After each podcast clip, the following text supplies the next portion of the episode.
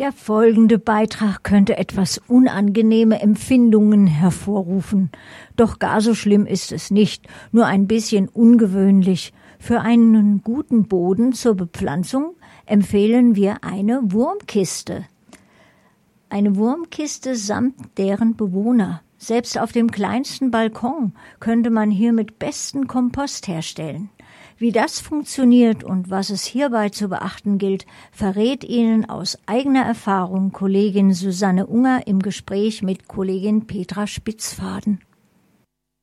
Susanne, was ist denn jetzt eigentlich eine Wurmkiste?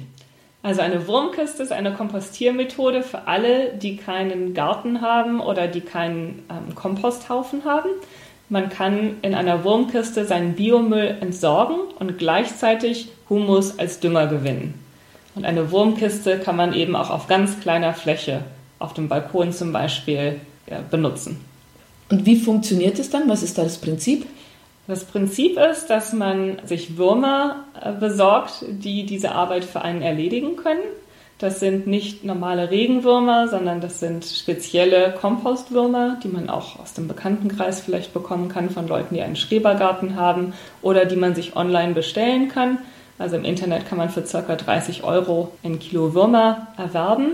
Die tut man dann in diese Wurmkiste und dann wandeln sie den Biomüll in Humus um. Und welche Art von Futter bekommen dann diese Würmer? Die Würmer bekommen alles, was man sonst in den Biomüll tun würde. Wichtig ist, dass man keine Milchprodukte und kein Fleisch oder Fisch in die Wurmkiste tut. Sie mögen auch keine schimmligen Reste oder Zitrusfrüchte. Aber ansonsten kann man ihnen eigentlich alles, was an Obst- und Gemüseresten anfällt, Teebeutel, Eierschalen, Kaffeesatz, äh, Zimmerpflanzen, Blätter, kann man ihnen alles geben. Und wie geht es dann weiter? Also gibt es dann da bestimmte Regeln, auf die ich achten muss, wenn ich dann da meine Wurmkiste angesetzt habe und die Würmer dann loslegen? genau. Also die Wurmkiste selber kann man sich ja entweder bauen oder erwerben. Also man kann sich zum Beispiel eine, eine Wurmkiste zimmern aus Holz vom Baumarkt oder was an Restholz vielleicht da ist. Man kann sich eine viereckige Kiste bauen. Es gibt Anleitungen im Internet oder wie ich das gemacht habe, man kann auch einfach eine alte Plastikaufbewahrungsbox verwenden. Auf jeden Fall irgendetwas, was einen Deckel hat. Und dann kann man entweder ein Einkammerprinzip benutzen, wie ich das gemacht habe, wo man wirklich die Würmer auf diese Papierschnipsel gebettet hat und sie dann einfach gefüttert hat und sie angefangen haben, den Biomüll in Humus umzuwandeln.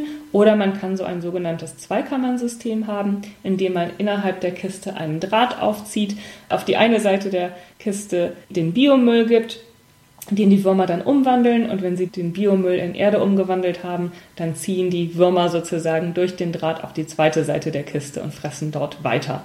Und dann kann man den Humus aus der ersten Seite der Kiste einfach ganz leicht rausnehmen und auf den Balkonkästen verteilen, ohne sich Sorgen zu machen, dass man damit auch einige seiner Würmer aussiedelt. Ich muss aber sagen, die vermehren sich so schnell, also alle, circa alle drei Monate verdoppelt sich die Zahl der Würmer, dass ich oft auch einige meiner Würmer einfach direkt in den Balkonkasten umgesiedelt habe, damit die auch da ein bisschen was zu tun hatten und die Erde auflockern.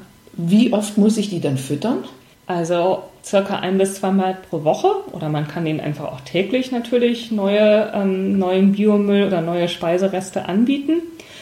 Bei den Würmern ist es aber so, dass die wirklich sehr pflegeleicht sind. Also auch wenn man einmal nicht da ist oder zum Beispiel in Urlaub fährt, dann schaffen die das auch mal ein bis zwei oder vielleicht auch drei Wochen ohne neue Nahrungszugabe. Wichtig ist halt immer, dass sie äh, genug Feuchtigkeit haben. Im Sommer hilft es auch, dass man manchmal mit so einer Sprühwasserflasche denen ein bisschen Feuchtigkeit zukommen lässt und dass sie nicht zu stark in der Sonne stehen. Das heißt, wir reden hier von welchen Temperaturen? Wann wird es den Würmern zu kalt oder zu heiß? Also ich würde sagen, bei Münchner Temperaturen kommen die eigentlich das ganze Jahr über ganz gut zurecht. In der Kiste sollten zwischen 5 und 15 Grad herrschen. Das heißt, man sollte vielleicht einen Standplatz finden, wo die nicht in der prallen Sonne stehen. Ähm, vielleicht kann man die auch irgendwie abdecken, die Kiste.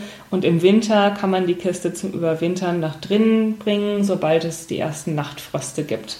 Aber riecht es dann nicht streng? Ich muss zugeben, das war auch meine Sorge, als ich mit meiner ersten Wurmkiste angefangen habe. Ich bin sehr geruchempfindlich und habe mir Sorgen gemacht, dass es unangenehm riecht oder faulig riecht oder dass man vielleicht auch Insekten anzieht. Aber ich muss sagen, den einzigen Geruch, den ich wahrgenommen habe, ist ein leicht erdiger Geruch. Das war dann im Winter, als die Würmer zu mir in die Küche gezogen sind, als es draußen sehr kalt war.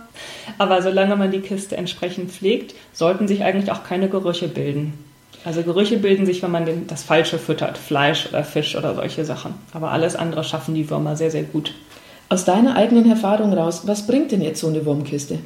Also ich habe eine Wurmkiste angefangen, als ich in einer Stadt wohnte, wo es keine Biotonnen gab und ich meinen Biomüll trotzdem irgendwo kompostieren wollte. Aber ich würde sagen, für Leute in München zum Beispiel bringt die Wurmkiste nicht nur tollen Humus, also ich habe wirklich Wahnsinnserfolge da gehabt mit meinen Balkonpflanzen, sondern es macht einfach auch Spaß. Und gerade für Kinder oder auch für Erwachsene ist es eigentlich faszinierend zu sehen, wie viel diese Würmer schaffen. Susanne, herzlichen Dank. Ich bedanke mich.